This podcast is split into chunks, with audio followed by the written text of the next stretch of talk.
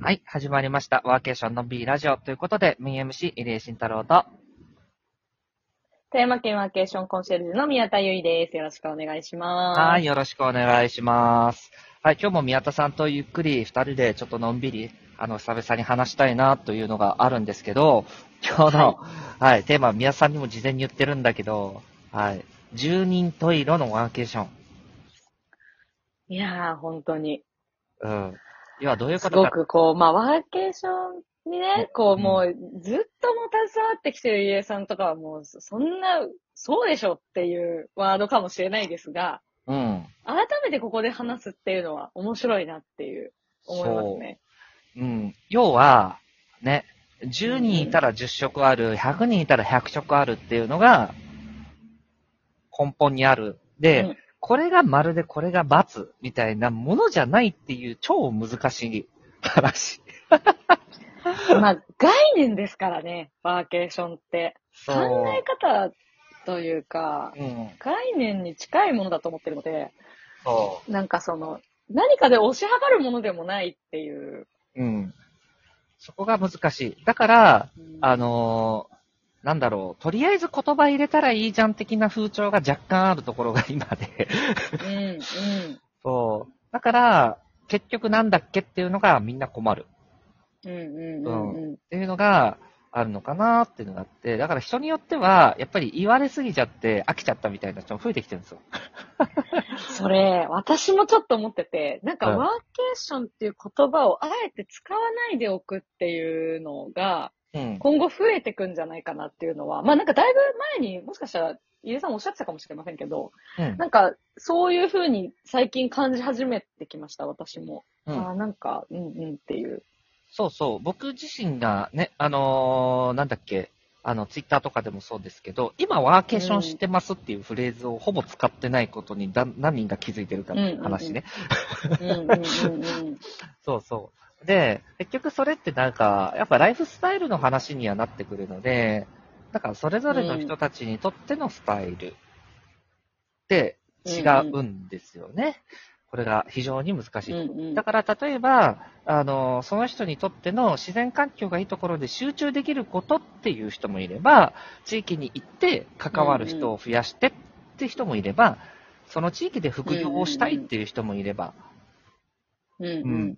近場で環境を変えて、なんか、近場ででもいいとこを見つけたいって人もいれば、うんう様々であるというのが難しい。で、あの、で、ちょっと日本の議論で難しくしちゃってるのは、やっぱりそこに企業を絡めていることがすごい難しくしている。ん。うん、確かに。うん。本来はさっきのところで良かったのに、やっぱりその、世界でこの企業を絡めた議論ってしてる国ってほとんどないので、うん。うん。やっぱり日本の働き方ってところを考えたときにそれを絡めなきゃいけないよねってそこが絡んできてまた言葉を複雑にしちゃっているとうん。いうのがあるのかなっていうのは思いますよね。なんか、もともとその、こう、なかった概念というか、あるようでなかった概念じゃないですか。うん。なんか、当たり前だと思ってた人は、それについて、当たり前すぎてそこまで深く、こう、言葉として、こう言ってこなかった部分もあると思うんですけど、うん。旅人的な人たちとかノマドみたいなこと。うん。でもなんかこう、あえて言葉にしてこういうのってこうだよねって言い始めると、そのいろんな人たちの思いが、多分、そワーケーションに乗っかりすぎちゃって、う。うん。その人たちが、この思いが強い人たちと思いが強い人たちのワーケーションに対すること、考え方とかがぶつかったりすると、うん。ややこくなるんだろうなっていうのは、すごい旗から見て思ったりするんですけど、でも多分今後私が、そのワーケーションが10人十色にどんどんなる一つとして、多分会社出勤戻ってる会社とかあるんじゃないかなっていう。うん。うん。確かに。あのありますよ。戻してる会社もあれば、戻さない会社もある。でも僕これよく言ってるのが、その、テレワークをどう捉えているかっていう話で、例えば、うんオフィス出社に戻す会社って僕テレワークを単なるコロナ対策でしか考えてない会社だと思ってるんですよ。うん、本当にそう思います。そう。で、あの、逆に終わってからも、例えば名前出すと NTT さんみたいな会社ですよね。うん。ああいう会社さんとかであれば、まあそこっていうところを、要は働き方の多様化の選択の一つとして考えてる会社。うんううん。ん。の違いなのかなって思ってます。なので、うんじゃあそれをやって二つに分かれて、じゃあ10年経ってどっちが人材いい人取れてるかっていうのは、10年経たないと分かんないですよね。そうですね。うん。ただ今のところ全体的にもうテレワーク慣れた、あの、リモートワーク慣れた優秀な人材は、オフィス出社に戻した時に退職意欲を出し始めているっていう傾向はあります。へー。うん。やっぱりやめようかなって言い始めたりって人もいますよ。週3が週4になったりとかしたら。あうーん。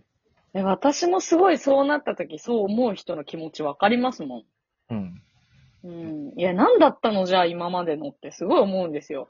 これだけ体制整えて、それで事業ちゃんと回るように会社内で努力してやってきたのって、え、結局、なんか働き方に対してちゃんと向き合ってきてなかったじゃんっていう、なんか振り出しに戻った感じが、なんか、ああ、そっかっていう。うん。だからそういう人ができるとこに行ったりとか？うんうんうんうん。最近ですよね。最近なんか、あのー公務員の方が辞めてできる、そういうテレワークできる会社に移るとかって傾向も出てるんですよ。あ、でも、それ本当に地方自治体の方もそうですけど、ワーケーションワーケーションさって言ってる方が、ワーケーションしたことない人山ほどいらっしゃるので、それをテレワークすらできないっていう方、うん、すごいいらっしゃるので、うん。なんかそれはね、その人の10人十色のベースで話すと、その人のやれるワーケーションを一つでもチャレンジしてとかトライするみたいなことから最初の一歩だと思うんで、うん。そうなんですよね。だからなんか、うんそのあたりがね、あやっぱりその日本社会、まあでも世界も割れてるんでね、オフィスに戻そうとする国もあれば、テレワーク推奨するっていう国もあるし、ヨーロッパのどっかの国だったらテレワーク率10%みたいに減った国とかありますからね。ちょっと名前忘れたんあ、ですけど。そうなんですか。っていうのもあれば逆行して、どんどん、ヨーロッパってノマドビザとかバンバン発行してるので、あのー南米とか、うんうんうんどんどんそういう方来てくださいみたいな風潮には全体的にはなってきてる。で、東アジアがちょっと全体的に戻そうとしてる感じなんかな。なるほど。うん。っていうところもちょっと違いがあったりはしますよね。要は団体主義なんか個人主義なんかによってもちょっと違うのかもしれない。ああ、確かに。そうですね。そうそうそう。オフィス出勤をこう戻すみたいなことって、まあ、すべてにおいてマイナスではないとは思いますけど、うん。その、だからこそテレワークに対して、ちゃんと選択肢を残してあげておくっていうのはすごい大事なのかなって思いますよね。強制じゃないみたいな。そうでも選べるっていう。うん。本当はそこがいいんですよね。選べるっていうところがあって、あのーその人の今日の気分によってそこ変えてあげるとか、なんかし、ね、その時間の考え方とか、うんじゃあここから出勤ねみたいなこと変えてあげたりとか。うん。そうなんですよね。うんうんだから、何かを正解し何かを間違え、なんか、ワーケーションもなんか若干そういう人いるじゃないですか。これは正解でこれが間違いでみたいに、ちょっと言いたがる人。まあ結構いると思うそうですね。うんうんなんかそこってイエス・ノーの話じゃないなっていう気はしてて、ううんんうん。そうそう。結局なんか、もう全員言ってる共通のことって、この間僕らも話したみたいに、場所を変えて豊かに暮らし働く手段は全員共通なんですよ。そうですね。うん、根本として。それ以外でもなく、それ以上でもなく、それ以下でもなくて、なんかバケーション寄ってるとか、ワーク寄ってるとか、なんかその辺は別に個人の主観であって、うん確かに。うん。そうそう。